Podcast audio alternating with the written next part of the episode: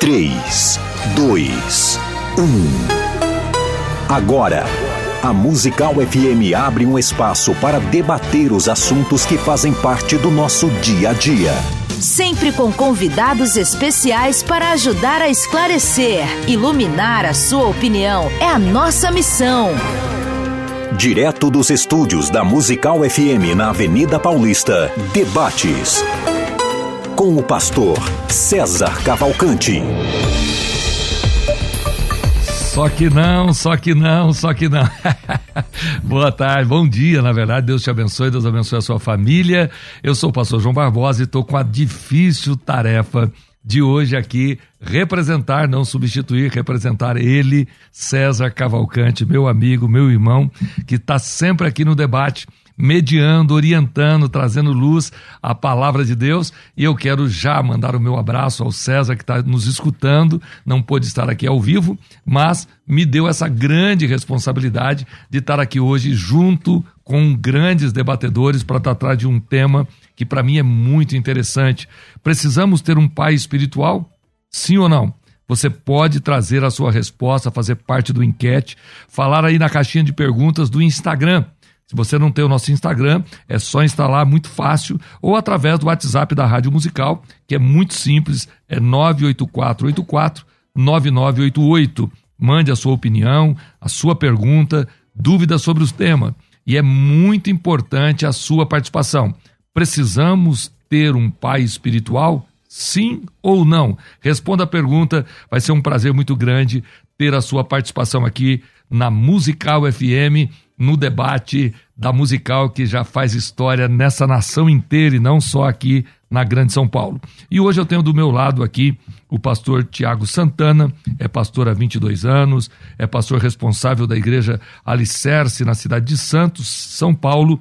Ele também é formado em administração de empresas e comércio exterior, é profissional na área de logística portuária também mora em Santos, e no Ministério tem formação no Seminário Verbo da Vida e também é teólogo e ele faz questão de colocar autodidata. muito prazer, muito prazer. Deus abençoe, Tiago, tudo bem? Obrigado, pastor João. Tudo bem, graças a Deus. Muito bom estar aqui novamente. Bispo Daniel, prazer conhecê-lo. Espero que o programa seja agradável e interessante para os ouvintes. Ah, vai ser com toda certeza. E eu tenho do outro lado aqui da minha mesa quem sabe, você conhece de perto, já ouviu falar, o bispo Daniel Tenuda. Ele é filho do bispo G, muita gente, o Brasil inteiro conhece o bispo G. E o Daniel está participando aqui, ele é graduado em comunicação social, radialismo e teologia, com formação também em administração do terceiro setor. E na sua experiência internacional, estudou na, em Harvard. Ele trabalhou sobre modo nova mídia criativa, trabalhou dois anos em televisão no sul da Flórida e participou da missão Renascer no Haiti. Um grande desafio, e ele hoje é responsável atualmente pelo trabalho missionário, eclesiástico e social da Renascer em Angola. Também foi o diretor e apresentador do programa Escola de Profetas, teleaulas na Rede Gospel de televisão, e hoje é o responsável por toda a gestão eclesiástica nacional da Igreja Renascer em Cristo. Bispo Daniel Tenuda, bom dia. Bom dia, muito obrigado é, por essa oportunidade tão preciosa. É um prazer conhecer vocês e que a gente possa realmente, à luz da palavra de Deus, trazer esse conhecimento tão precioso, né? Um tema polêmico, mas eu tenho certeza que a gente vai criar um debate aqui muito produtivo. Eu, eu também creio, é uma honra tê-lo aqui, ter sua presença aqui é muito legal, ter aqui o Tiago.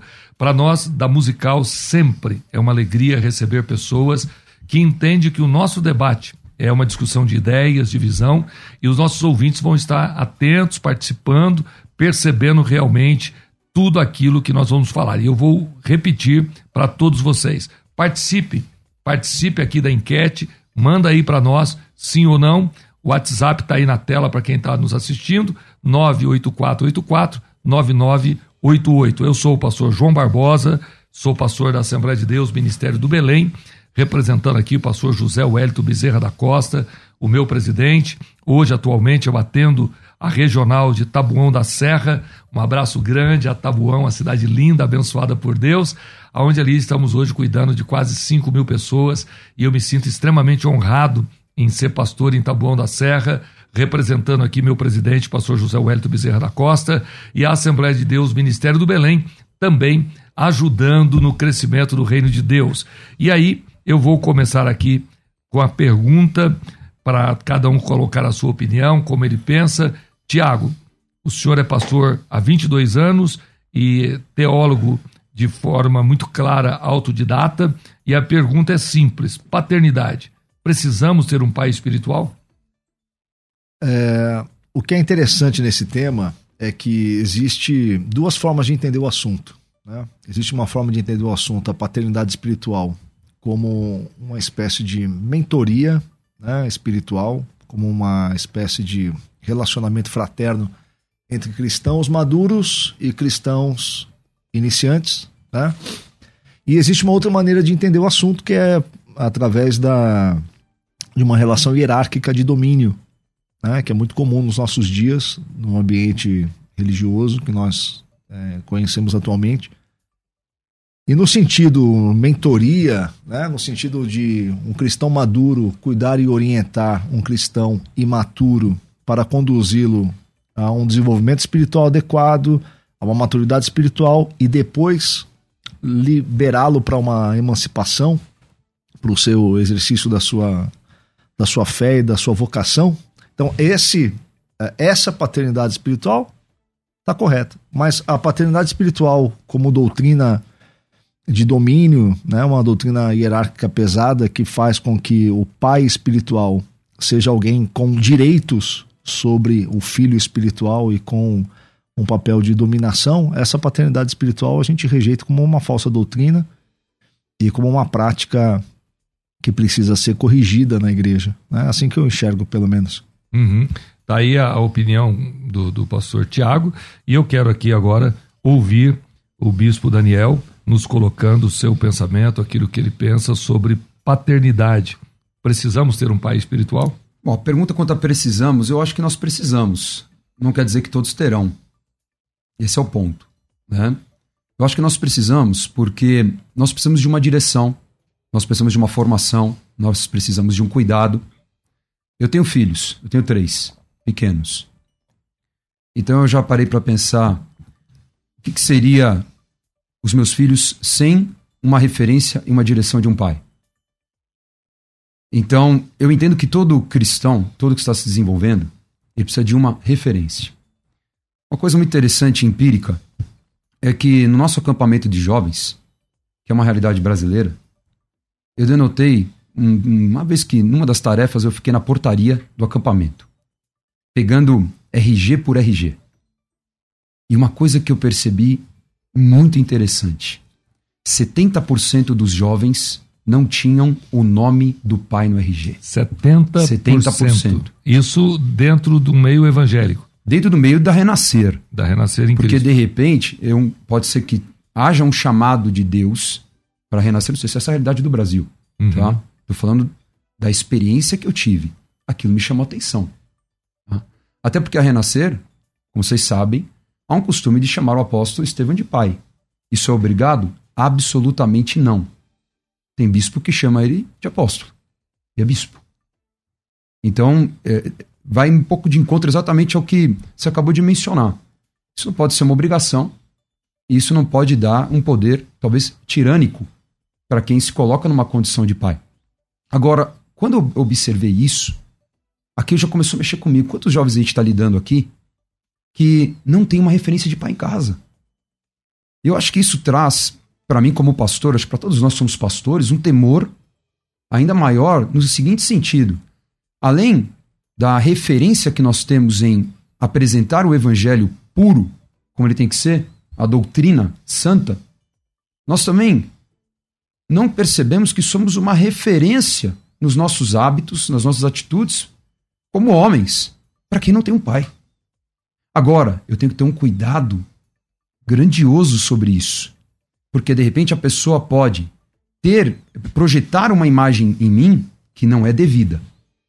Então, esse o cuidado com esse termo paternidade é, espiritual, apostólica para alguns nos primeiros séculos, ele tem que ser devidamente ajustado, alinhado, para que se mova pelo Espírito e não dê vazão à carne, porque aí realmente pode dar espaço Sim. exatamente o que você acabou de falar. Tá? Há um tipo de, de domínio, né? a um- a uma linha que é completamente contrária àquilo que é o reino de Deus, aquilo que é a igreja, como a gente conhece e estuda.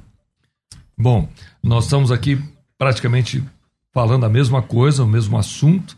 Dá a minha impressão clara de que, no, primeiro, na primeira colocação, que o Tiago e o Daniel concordam em algumas coisas.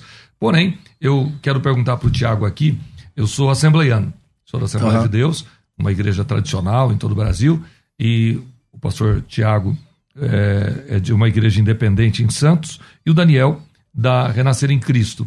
A minha pergunta que continua ainda na dúvida, porque vocês dois foram bem tranquilos no que colocaram, é, existe a figura do pai espiritual e isso é real? Tem o pai espiritual, na sua opinião, Tiago? Acho que o que ajuda a gente a entender isso é a declaração de Jesus em Mateus 23, versículo 9, né? Que ele vai dizer que não chameis a ninguém de pai. Né? Só que, obviamente, que ele não estava se referindo à figura do pai natural, porque é mandamento que a gente honre o pai e a mãe, né? Então, e é interessante que o contexto da declaração de Jesus, não chameis a ninguém de pai, é porque na, no Sinédrio você tinha as duas figuras de liderança, né? Uma era o, o Nazi, que era o presidente, e o Abi, que era uma espécie de vice-presidente. E a palavra, essa, esse termo Abi, é, era uma um dos termos que era utilizado para se referir a pai, né? Então Jesus estava fazendo uma referência a uma figura de liderança que havia no Sinédrio e que ocupava o segundo lugar. Então ele estava se colocando ali na figura de quem presidia e estava dizendo assim, olha, na, na minha igreja, né, na, na nossa igreja, na nossa assembleia, a eclesia, né, não há essa, essa figura do pai. E outro fator importante também é que os fariseus, que era uma seita judaica bastante religiosa e bastante presa a questões de, de é, diferenças hierárquicas e posicionais, né? E que fazia questão de exercer uma proeminência dominadora sobre o povo, que era simples e já era escravizado pelo Império Romano.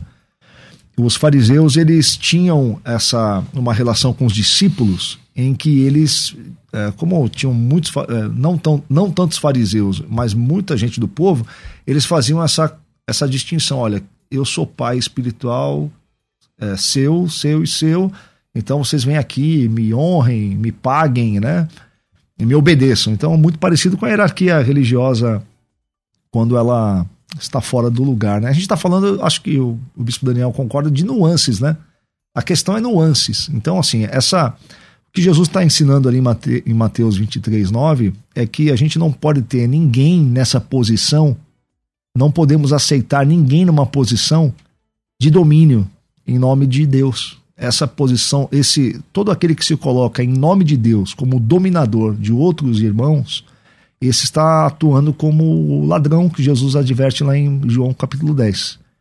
E ah, da mesma forma que a Bíblia nos ensina a honrar autoridades e a respeitar figuras de liderança, ela também vai nos advertir na mesma medida para tomarmos cuidado com os lobos, com os falsos mestres e com os falsos profetas. Eu penso que essa essa dualidade aparente, esse aparente paradoxo, né? Olha, obedeça e ao mesmo tempo cuidado, né? Não obedeça a qualquer um, é sempre para nos manter alerta e criteriosos. Então, a figura do mentor, do cristão maduro, É, deixa, deixa eu te interromper um pouquinho. é legítima. Ah, sim, mas a minha pergunta é, não é nessa área que você colocou, que eu acho que, que nós temos um acordo, todos nós concordamos com isso, que realmente é. A minha pergunta é pai espiritual. Então eu vou chamar o pastor José Wellington de meu pai e vou respeitá-lo como pai. Ele é o pai que eu tenho espiritual. Essa figura do pai é possível ter? É Sim. preciso ter? Sim, inclusive Paulo vai. Por exemplo, Paulo chamou Onésimo de filho quando né, pediu a Filemão que o, o perdoasse. É, Paulo tratava Timóteo de filho na fé. Né? É, Paulo vai dizer que vocês podem ter. ah, vocês não, não podem ter muitos pais, vocês podem ter vários. Ele usa a palavra Tutores, né? tutores, pedagogos, né? No É. grego, mas é, não muitos pais. Já. Então a figura do pai, no sentido de um cristão maduro que cuida e orienta de um cristão im- imaturo, ela existe. Né? Mas ela não pode ser considerada como uma, uma relação de dominação. É porque, porque o, o que Paulo diz em, em 1 Timóteo, em, em Filemão, é claro, ele usa a expressão: peço-te por meu filho Onésimo, que gerei nas minhas prisões. Então Uhum. ele dá a figura realmente até paterna e materna. Gerei nas minhas eh, prisões. É. Então vamos lá. Ah, continuando aqui, Daniel, eh, você concorda então que nós precisamos ter um pai espiritual? É isso? Eu concordo que é importante para o nosso desenvolvimento ter um pai. Tá? Espiritual. Espiritual. Agora, um pai espiritual não é igual um pai carnal. Simplesmente é isso. Então, o que você está falando exatamente é- é a pessoa ter uma leitura de um pai carnal e se apropriar de algo que não lhe é devido. Estão falando de Paulo? Paulo talvez seja o principal exemplo desse posicionamento. Lembrando que Paulo tratava muito com os gentios. Tá? Você usou, por exemplo, o caso de Jesus falando com os fariseus. Porque o capítulo 23 é um capítulo muito curioso. Né? Ele é um capítulo que ele inicia um discurso para o povo, e aí quando ele vai falar do, do guia, né, vai Aham. falar de pai, aí ele já muda falando diretamente para os escribas, e e é. bem claro, escribas e fariseus. É. Tá? Ele começa se dirigindo às multidões, É, depois, depois ele vira. Se É. vira para os religiosos. E aí, assim, Cristo dá um discurso duríssimo, né? Semelhante a João 8, quando ele fala que eles são filhos do diabo. Então a gente vê dois momentos fortes em que Jesus vai para cima no seu discurso contra as doutrinas, a, a forma de condução eh, das lideranças religiosas da época, a ponto de até atrelar algo interessante. Ele usa até o termo filhos do diabo. Então a gente vê aqui dois discursos falando de filiação. E fala, fala também filhos de Abraão. É, então a gente vê. Ten- Tendes como pai Abraão, né? Mas é uma técnica também. Ele está tratando um pouco na, naquilo que ele está discutindo. Ele fala sobre essa questão de paternidade. Quem que você é filho? Será que você realmente é filho de Deus com, a- com o comportamento que você está tendo? Então a gente tem essa linha de Mateus 23, que é para quem ele está falando. Agora, quando a gente vai para Paulo, Paulo a gente vê essa questão de falar de, de chamar de pai, assim como você está falando, né, que era muito comum chamarem os mestres de Aba de pai, muito comum nos judeus, também era comum na filosofia grega. Chamar um mestre de pai. Muito comum. Então, eu acho que essa figura do pai espiritual, ela está muito atrelada ao mestre. Tá? A, a minha, a minha leitura bíblica é aquele que eu tenho como uma referência, como alguém que vai me ensinar, vai me educar, vai me formar. Esse é um primeiro ponto. É, a primeira, é o primeiro entendimento de referência. Mentoria. Só que Paulo vai para um ponto ainda mais profundo, que ele vai falar sobre gerar, porque é isso o termo que ele usa, eu gerei Gerei no evangelho. No, eva- né? no evangelho. Então, exatamente, numa linha espiritual. Então a gente vê isso em 1 Coríntios 4, que foi mencionado, que ele que tem esse embate em Corinto muito sério, tá? Por quê? Porque em Corinto nós temos as referências de Paulo, mas tínhamos também de Apolo. Havia uma discussão, uma divisão clara, primeiro de origens, né? Porque Apolo foi um- uma pessoa influente, ele foi influ- influente, ele até usou Cefas, né? Usou o exemplo de Pedro, talvez para aumentar o comparativo, né? Ali a discussão. E a gente sabe também que havia um problema em Corinto das referências dos cristãos mais maduros com os cristãos mais fracos. Ele usa esse termo forte e fraco, né? E que ele se preocupa toda hora com os neófitos, toda hora com essa, essa- esse pessoal que se converteu e que estavam ali É, ele, confusos fala, com ele isso. fala sobre o alimento, né? O tipo de alimento. Exato. Uns, uns só podem se alimentar com leite, porque não aguenta comida sólida, outros só comida sólida. Exato. Então ele tem todo esse cuidado quando ele fala dessa filiação, ele fala assim: olha, eu os gerei. Então ele, ele, ele realmente, e, é uma- e é um, esse é um momento complicado, tá? Ele assume uma posição, tá? Ele, ele se apropria desse termo, eu os gerei, no evangelho. Mas eu sou o responsável pela visão que foi entregue a vocês, e vocês precisam ser firmes naquilo que vocês receberam. Então é muito comum na igreja renascer, vou usar o exemplo, dentro dessa, dessa linha de raciocínio de Paulo, nós falamos que nós somos filhos de uma visão. Porque se eu te perguntar, quem é o pai de Paulo? Jesus. Paulo não teve uma figura paternal. Ele foi pai espiritualmente de muitos. A gente não tem ideia quantos. Ele fala muito forte. Tito ele começa falando que é filho É, amado. Timóteo Eu ele vou- começa vou, falando. Vou fazer, uma, vou fazer um- uma pontuação aí. Eu acho que é interessante a gente falar de paternidade, mas o termo, por exemplo, o termo pai espiritual, a gente não vê ele no Novo Testamento. A gente vê o termo pai na fé. Paulo faz essa distinção. Ele diz: Eu te gerei no evangelho. Uhum. né? Porque pai espiritual é aquele que tem capacidade de te gerar espiritualmente. né? E não é esse o ponto que Paulo aborda. Paulo está se tratando de o que ele, eh, falando a respeito do que ele ensinou, né? Porque Paulo não tem poder para gerar vida. Uhum. Ele tem poder para pregar uma mensagem, para uh, eh, instalar uma mentalidade, para oferecer um ensino. Uhum. Então ele vai dizer: eu, eu gerei no evangelho. E depois ele vai dizer: pai na fé. Porque o brasileiro é muito sincrético, né? Está na nossa cultura a mistura das coisas. E, e, aqui no Brasil a gente já tem uma figura de pai. Acho que na, nas duas religiões que a gente tem, que é o, o catolicismo, que é o padre, que é pai Sim. em espanhol, e no espiritismo, nas religiões africanas, né, a figura do pai de santo. Né? E aí chega na igreja evangélica agora, é, porque a gente está discutindo esse assunto, acredito que por conta que tem se tornado uma doutrina muito frequente, muito massificada. Eu vejo isso principalmente na, na, nas igrejas evangélicas é, relacionadas com a visão celular. Essa questão da paternidade espiritual, que o pai espiritual é uma espécie de instância intermediária entre o, o crente e Deus. Então, uhum. o pai espiritual, eu já conheço casos, lido com isso diariamente, de pessoas que, por exemplo, o cara para trocar de carro precisa da bênção do pai espiritual. É o pai espiritual que determina tudo na vida da pessoa. De, deixa eu abrir aqui como mediador. É muito importante, eh, Daniel e, e Tiago, é muito importante nós pensarmos nisso. Porque a grande questão que está aqui, porque num conceito teológico, eh, eu percebo que nós temos a mesma visão. Eh, vocês dois veem igualmente sobre a mentoria, sobre aquele que gerou, sobre aquele que criou espiritualmente. O assunto que vem aqui, que me chama a atenção, é essa colocação feita pelo Tiago. Eu preciso do Pai que vai me abençoar para mim ter, eu preciso do Pai espiritual que ele precisa me dar autorização para fazer, seja mudar, seja casar, seja comprar, seja abençoar um bem que eu tenho. Esse Pai espiritual, que é a grande pergunta aqui, que é o nosso, nossa grande, grande entrave, talvez, é essa figura do pai espiritual que vai, eu vou pegar a chave do carro e dizer, pai, abençoa. É, se, se o pai espiritual. Não, não, vai mais além.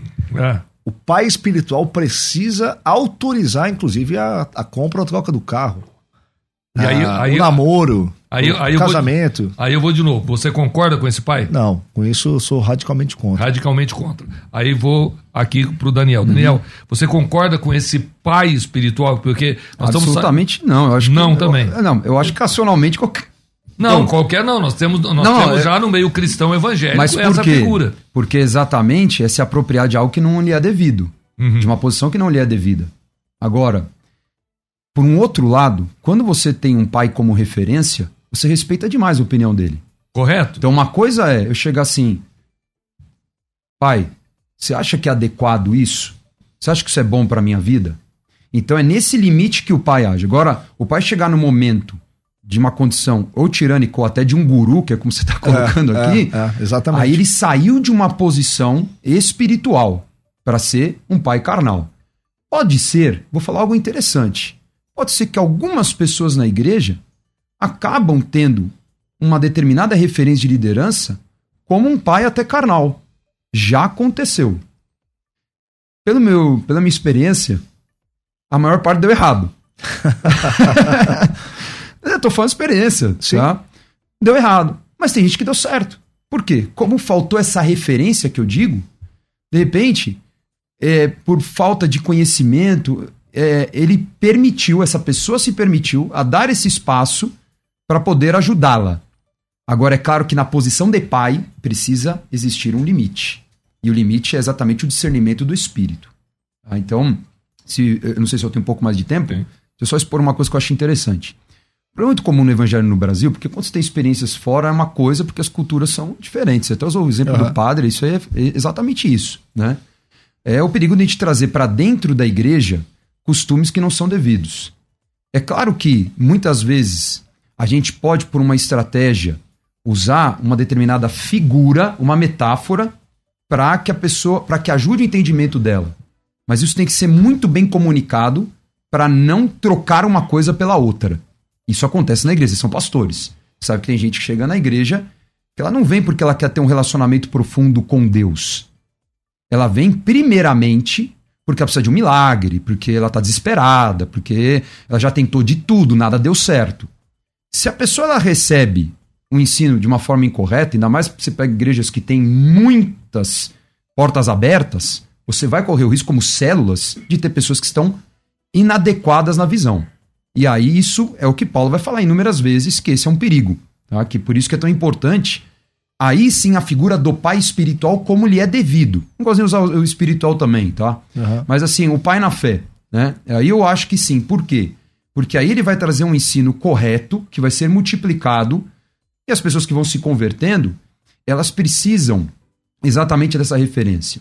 E eu acho que nós chegamos no momento do evangelho, depois eu vou falar mais da questão mística, é, numa próxima oportunidade, é, ainda hoje, se possível, mas eu quero trazer uma outra realidade. Eu acho que tem muitas pessoas fugindo dessa responsabilidade de, de assumir como um pai espiritual, de falar assim: olha, eu vou cuidar, vou te discipular, porque é conveniente.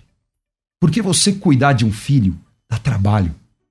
E hoje, cada vez tem sido comum no meio evangélico lideranças que se levantam que não quer ter esse trabalho. Então é muito mais fácil eu criticar esse termo exatamente como uma estratégia para me isentar da responsabilidade de pastorear e discipular uma pessoa. Então eu acho que quem se opõe muitas vezes é, agressivamente contra esse termo, assim, não vou dizer todos, mas tem essa tendência ao quê? A eu ter um relacionamento pastoral extremamente, nem digo pastoral, né? Às vezes a pessoa só quer transmitir o conhecimento, só quer, é, de repente, ser uma influencer ou coisa do gênero. Então eu acho que quando você assume uma posição assim, olha, eu tenho que cuidar como filhos, eu acho que aí muda exatamente é. a tua responsabilidade no reino. Nós, nós precisamos ir para o intervalo, na, na, volta eu quero que o Tiago coloque, e eu vou deixar para os ouvintes aqui a enquete, porque continua persistindo na minha mente aqui a grande dúvida.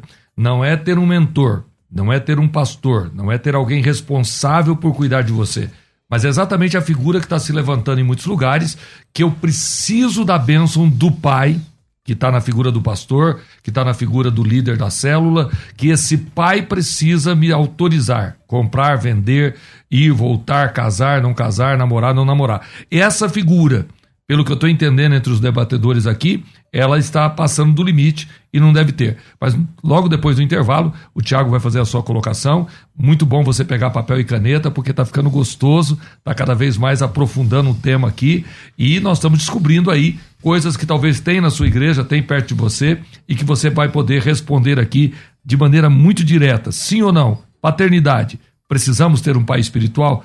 Roda aí, já voltamos. Daqui a pouco.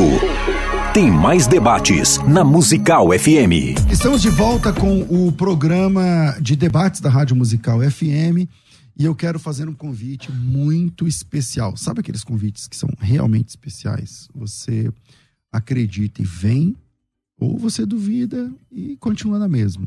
Qual é esse convite? No dia 10 de setembro, dia 10 de setembro é um sábado, teremos a segunda turma da imersão hebraico fácil. Rafa, tem fotos aí do, do, da imersão? Não tem? Aí eu, pena, eu, eu, vou, eu vou selecionar aqui e te mandar. A última imersão, a primeira imersão hebraico fácil, nós tivemos em torno de 300 alunos. É, eu gostaria que essa imersão tivesse. Um, a gente está trabalhando para que essa imersão tenha um máximo de 200 alunos.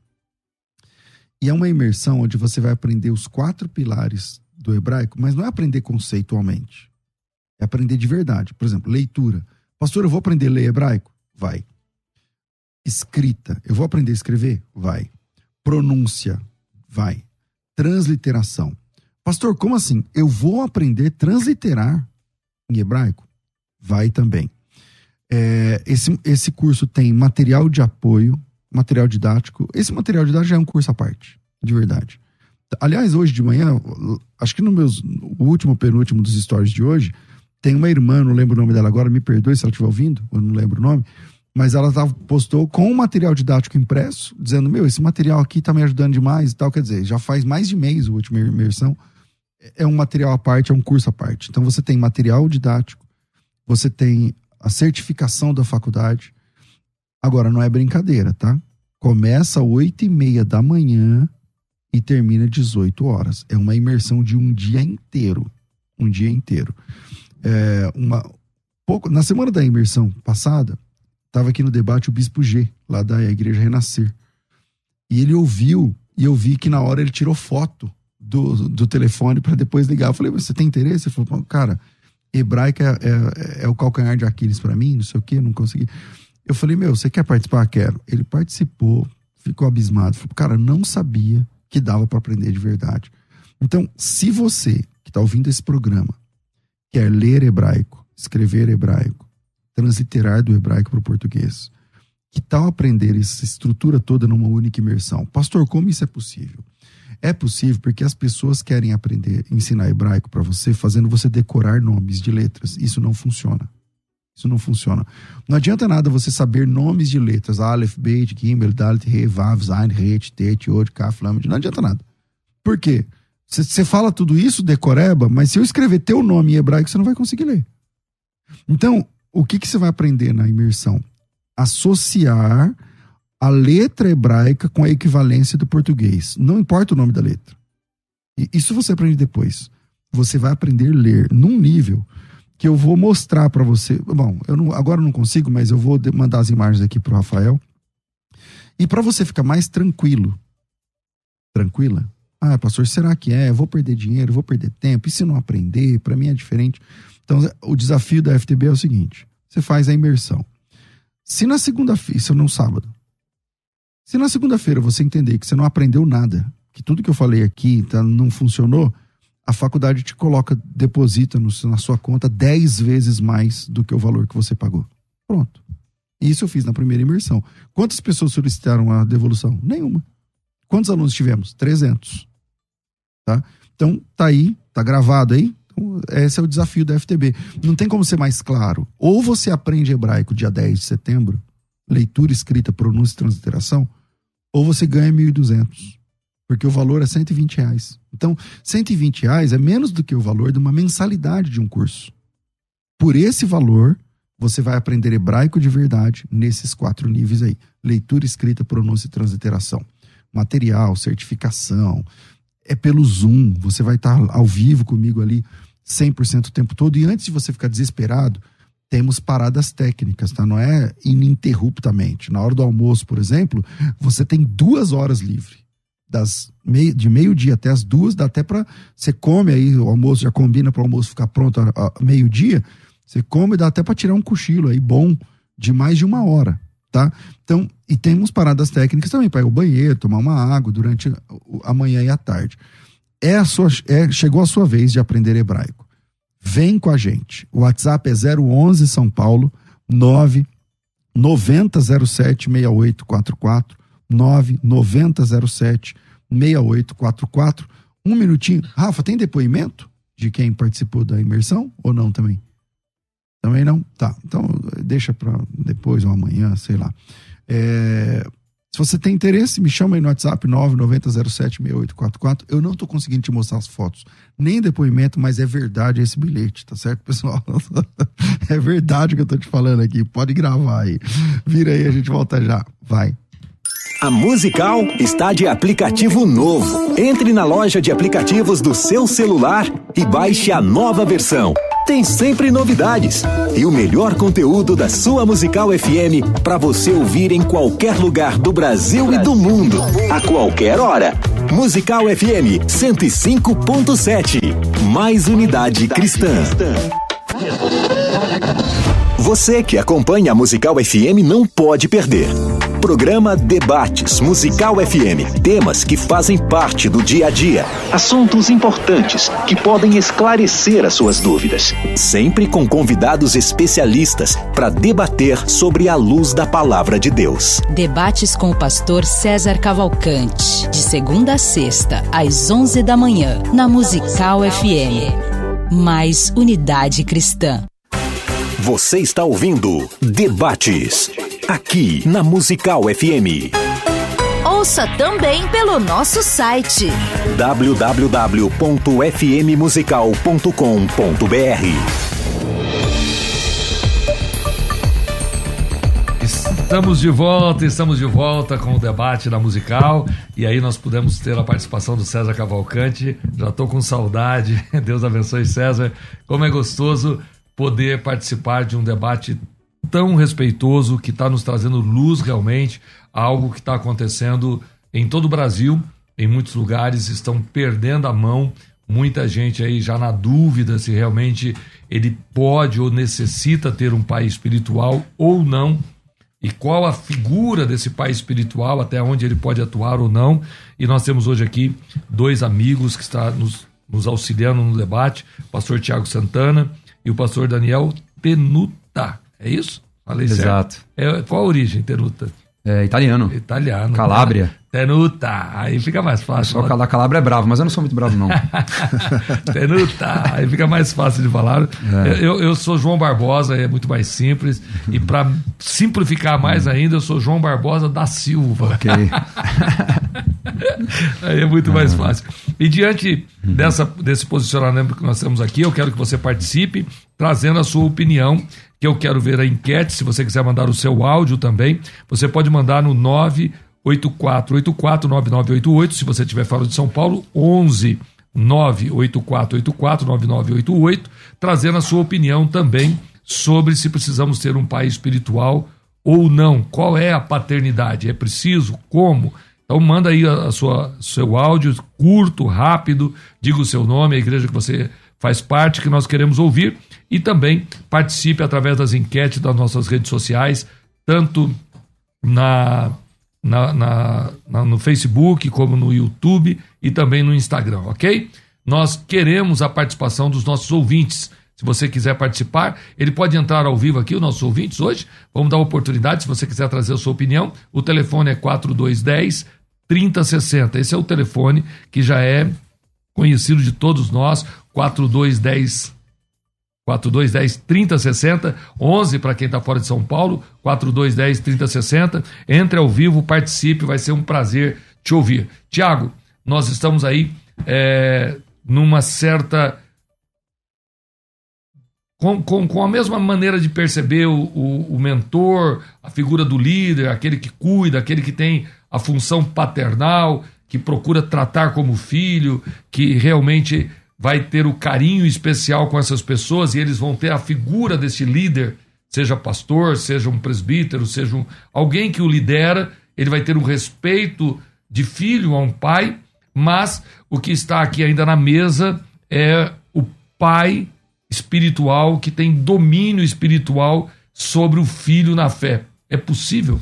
Eu gosto de usar. Tem um texto do, dos evangelhos que ele está é, tá presente em todos os sinóticos. Né? Eu, gosto, eu, eu falo que esse é um dos textos menos pregados do evangelho, que é Mateus 20, 25, quando Jesus está lidando ali com a mãe de Tiago e João, vai pedir para ele é, se ele poderia colocar os filhos dela como direita e esquerda dele, hum. né? Ela estava querendo colocar os filhos ali no papel de, de, de governo. Ele fala assim: olha, os, os gentios, eles eles operam nesse sistema aí. Né? Os maiores mandam nos menores, os mais fortes nos mais fracos. Ele coloca dessa forma, né? É, os chefes dominam os demais. E ele diz: entre vós não será assim. Né? Não haverão. É, essa figura do chefe, do, do, dominador, não haverá sobre vocês. Uhum. Ele coloca, estabelece como paradigma né? no, no Evangelho.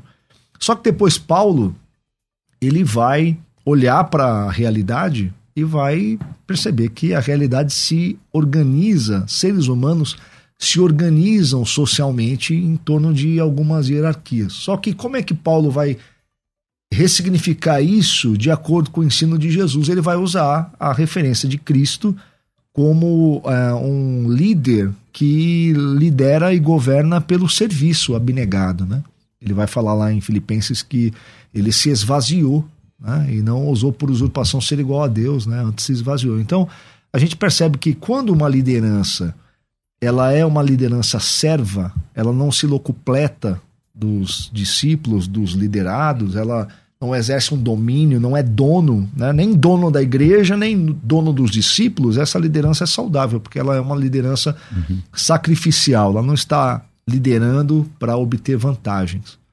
Mas quando a liderança exerce um papel de dominação, e essa liderança se dá por meio da do assim movida por ganância, movida por interesse, movida por é, fome, sede de poder, essa liderança claramente é, é caracterizada, identificada no Novo Testamento como uma liderança corrupta e maligna. Então esse é o ponto. O pai espiritual, se a gente for utilizar o termo pai espiritual como um mentor, como alguém o Daniel foi muito perspicaz na, no comentário dele no início. A gente vive numa sociedade quebrada, tem muita gente sem referência de pai.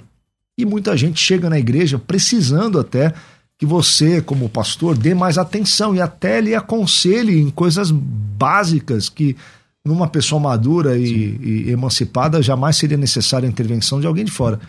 Mas isso não pode se tornar uma maneira de você dominar as pessoas e fazer as pessoas se tornarem meras marionetes na sua mão. Isso precisa ser rejeitado. E assim, interessante, eu não sei, eu não conheço tão bem a experiência é, do, do, do, nem do Daniel, nem do João. Nunca fui assembleiano, embora tenha muitos uhum. amigos assembleianos. Ninguém é perfeito. Eu nunca fui da Renascer, mas assim, eu frequentei muito Renascer nos anos 90, lá na, na Lise de Vasconcelos. Ah, uhum. e quem não? Quem que não, tinha, né? Que tinha 18 é, anos, 17 é, anos. Então, uhum. é, mas eu não sou familiarizado com o contexto, mas eu, como eu lido na internet com muita gente, a gente sabe que no Brasil, em muitos lugares, há gente utilizando o termo paternidade espiritual uhum quase como um, um, um, sistema de seita e uma coisa pesada, como você mesmo falou, os caras se posicionam como gurus. Uhum. Não é a nossa realidade, mas é a realidade hoje de milhões de pessoas. Eu acho que é muito importante a gente estar aqui falando desse assunto e até num certo consenso que mostra, isso deixa até mais claro como isso, esse excesso é, é absurdo. Sim, sim. Né? Porque fica difícil, é, nenhuma pessoa mentalmente sã defenderia isso. Só que isso é praticado e disseminado em larga escala no Brasil hoje, principalmente fora dos grandes centros urbanos.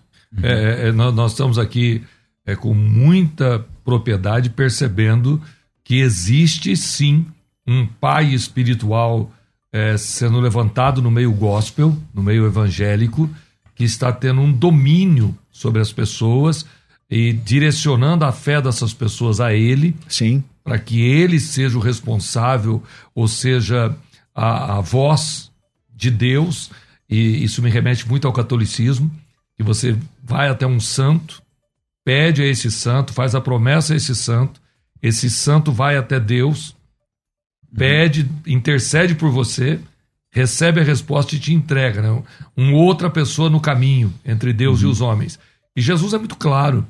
É, a palavra de Deus para mim é muito muito tranquila quando diz que há só um mediador entre Deus e os homens, Jesus Cristo o justo. Então, eu aqui acredito muito, muito, está tá bem dentro de mim, Daniel, que, que se tiver outro mediador, se você precisar do apoio espiritual de um outro homem, de um outro ser humano, que não seja Deus através de Cristo, tem algo errado. Uhum. É, não sei se você concorda com isso. Então, eu posso ter o pai espiritual em consideração, em respeito à sua liderança, à sua autoridade, à sua maturidade, à sua experiência, que vai me conduzir. Por isso, eu, pastor João Barbosa da Silva, chamo o pastor José Wellington de pai. Um uhum. homem que eu respeito, que eu admiro, uhum. que na hora da dor, na hora da angústia, na hora da dúvida, na hora do, do conflito interno, na hora que a, não, não, dá só com a teologia para resolver, eu uhum. sento na mesa e falo, pastor, me ajuda. Uhum. Eu não vou usar a palavra pai, porque não é comum do nosso meio, mas, pastor, eu estou tendo um problema, aconteceu isso, aconteceu isso, e ele, com a sua experiência empírica, teológica, até mesmo acadêmica, ele me dá segurança ao ele transmitir um conselho, uhum. mas não é uma, uma ordem, não é uma direção. Então, uhum. é, eu vou perguntar de novo: é, o pai espiritual, ele pode existir, no que eu estou entendendo aqui, desde que não seja esse mediador, é isso? Com certeza. Agora, o que acontece com qualquer tema polêmico cristão, falo de experiência, tá, pastores? É que assim, tudo que te discute, qualquer assunto, que chama de pai espiritual, pode falar sobre dízimo, pode falar isso sobre qualquer outra prática no nosso meio, é, as discussões vêm de polarização. Então, o Brasil ele tem, ainda mais na nossa cultura, as duas, essas duas tendências. Você tem de um lado o misticismo, e você tem o resultado do misticismo, que é o, o trauma do misticismo, que é o outro polo, que é o ceticismo. Então as pessoas elas precisam encontrar exatamente o equilíbrio do racional e do profético, de sair do místico e de sair do ceticismo. Então, o misticismo pega, por exemplo, um assunto como esse e se apropria indevidamente, que é o que a gente falou até agora. Não, porque eu sou teu pai, porque eu que mando, você vai fazer o que eu quero e tudo mais. Isso está errado. Sim, e o próprio filho. Não, não, é, nós precisamos posicionar É, completamente mas eu já vou Então, chegar também. opinião, está errado. Eu quero falar desses dois polos porque eles são interessantes para esse assunto. Então, Hum. e os filhos também, até pela imaturidade, acabam tendo essa percepção. Por quê? Porque eles vêm com uma concepção mística. Veio de outra religião, veio de uma outra Da própria filosofia, veio de nenhuma É, religião. o sincretismo Que é- religioso do é- brasileiro. que é muito cultural. natural do brasileiro. Né? Eu tô falando que a minha avó paterna, depois se tornou uma grande serva de Deus, mas a casa dela era uma loja de artigos religiosos, porque ela tinha todas as religiões lá dentro. É uma coisa curiosíssima. Bem brasileiro, né? Bem brasileiro, porque... A aquela- missa no domingo e o terreiro na quarta-feira. Exato, porque a mania do brasileiro é o seguinte, ó, ó, eu fiquei, eu fiquei sabendo que tem um negócio que dá certo, vai lá. Porque, por que, que o brasileiro é místico? É verdade. Porque o brasileiro se sente extremamente inseguro. Nós vivemos uma nação insegura, violentíssima, e eu preciso de proteção.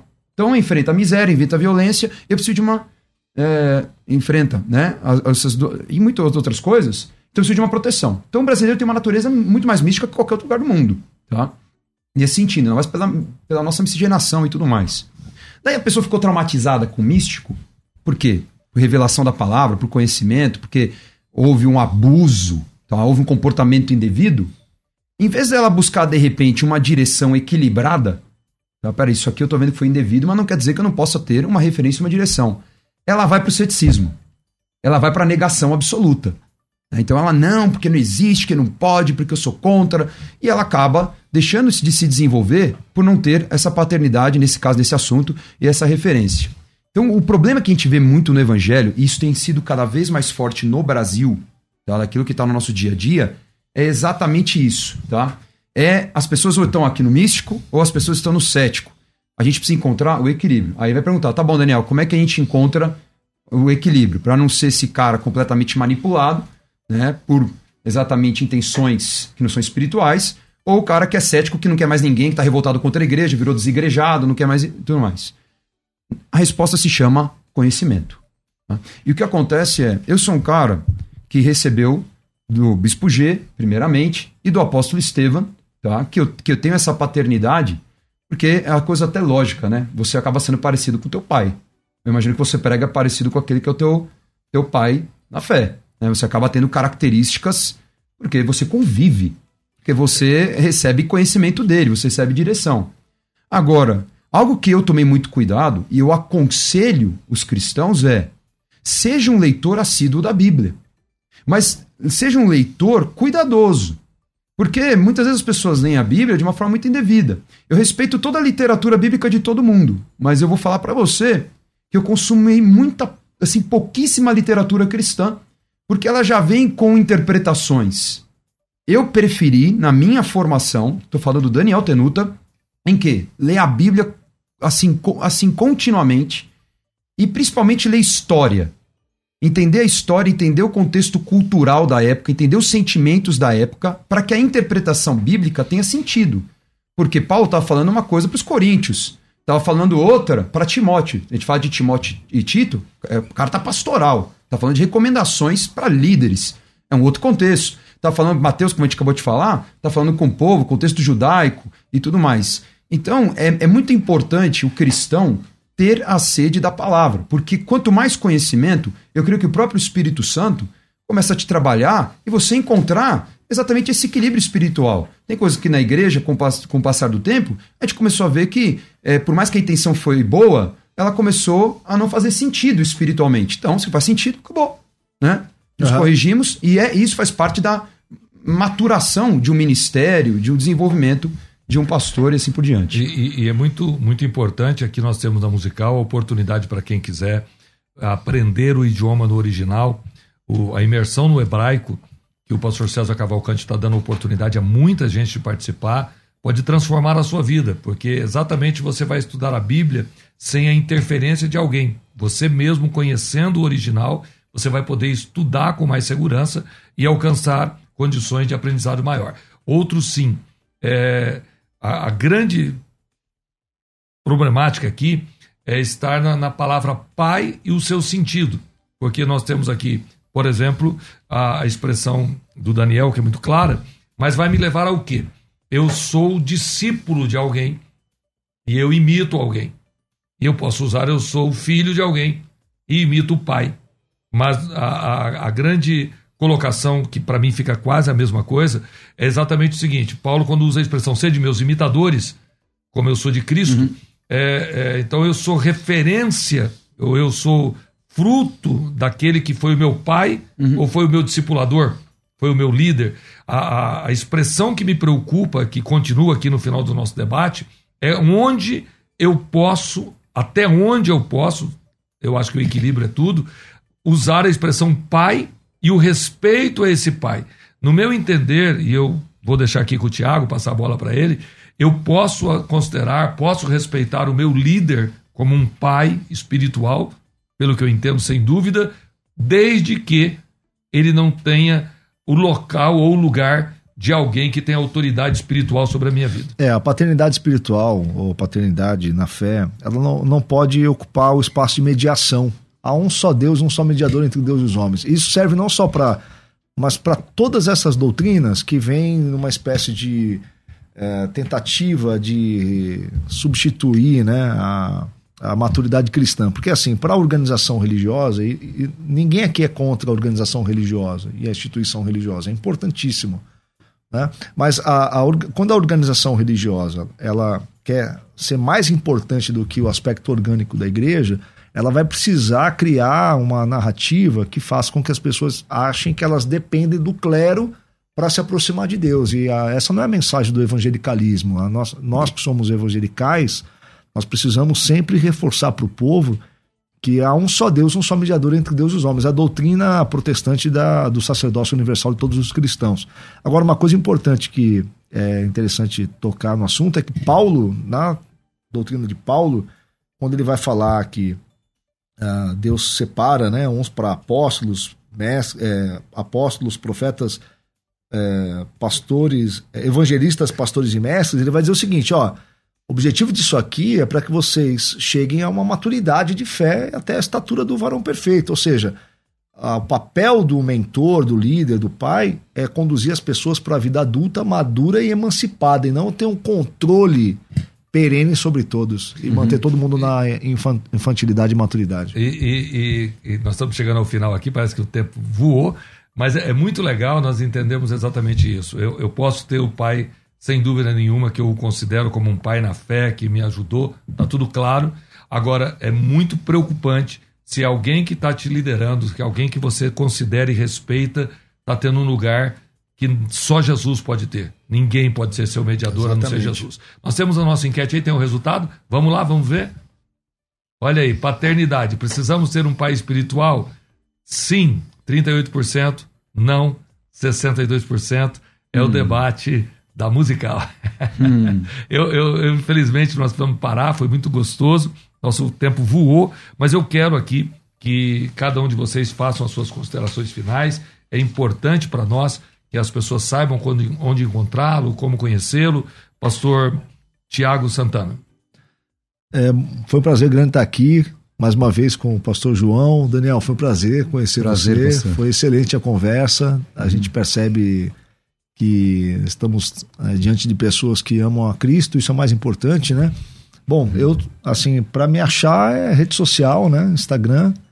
É, meu nome é Thiago Santana, mas no Instagram tá como tá Thiago Alicerce, é o nickname do, do Instagram e no YouTube também. A pessoa me acha se ela pesquisar Thiago Alicerce. Lá em Santos, a Igreja Alicerce, nós somos uma igreja é, reformada carismática, independente, lá em Santos, né? Mas eu tenho o pastor, tenho o meu mentor, né, que é o pastor Manuel Bezerra aqui de, de São Paulo.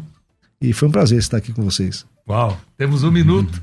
Agora, Daniel, você. Gente, muito obrigado por participar desse programa. É um prazer conhecer vocês, pastores, servos de Deus.